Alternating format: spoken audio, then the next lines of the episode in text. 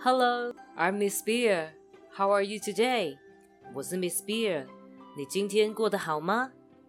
It's story time now. 又来到故事时间了。Are you ready? 你准备好了吗？Then let's get started. 那我们开始喽。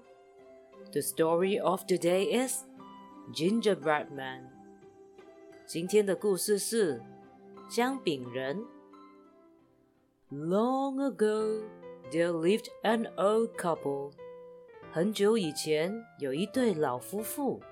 One day, the old woman cooked a gingerbread cookie in the shape of a man. 有一天，老奶奶要烤一个人形的姜饼。As soon as the gingerbread man was cooked, 当姜饼人烤好的时候，he jumped out of the tin and ran out of the open window, shouting, "Don't eat me!"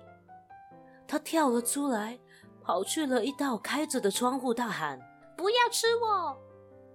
He ran as fast as he could. 他有多快跑多快。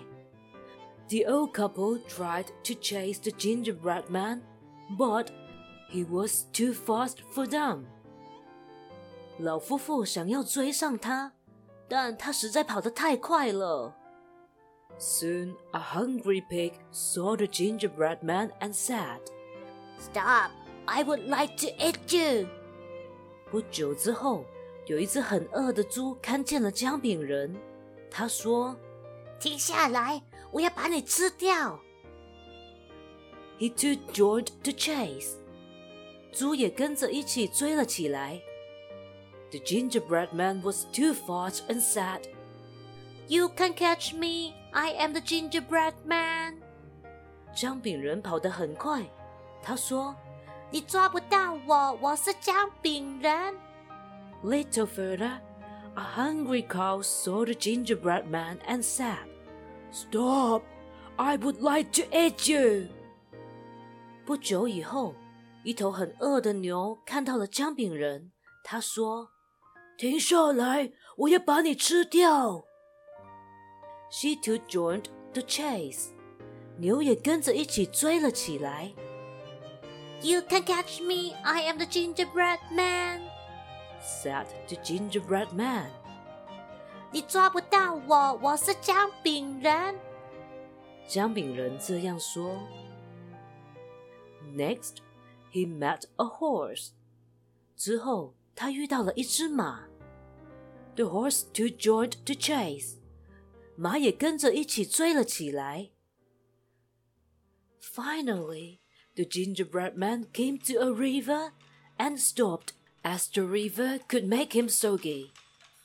之后，姜饼人到河边的时候，他停了下来，因为河水会让他整个湿透。A clever fox came by and wanted to eat them up.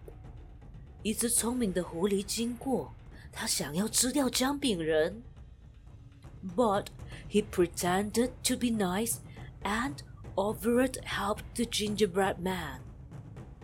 但他假装自己是好人，说想要帮姜饼人的忙。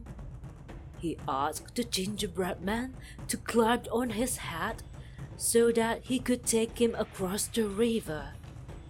狐狸叫姜饼人爬到他的头上。 那狐狸就可以带他过河。The gingerbread man was so scared of water that he agreed. 因为姜饼人很怕水，所以他答应了。As soon as they reached the other side, the fox tossed up the gingerbread man in the air. 当他们到了河对岸的时候，狐狸把姜饼人抛到天空。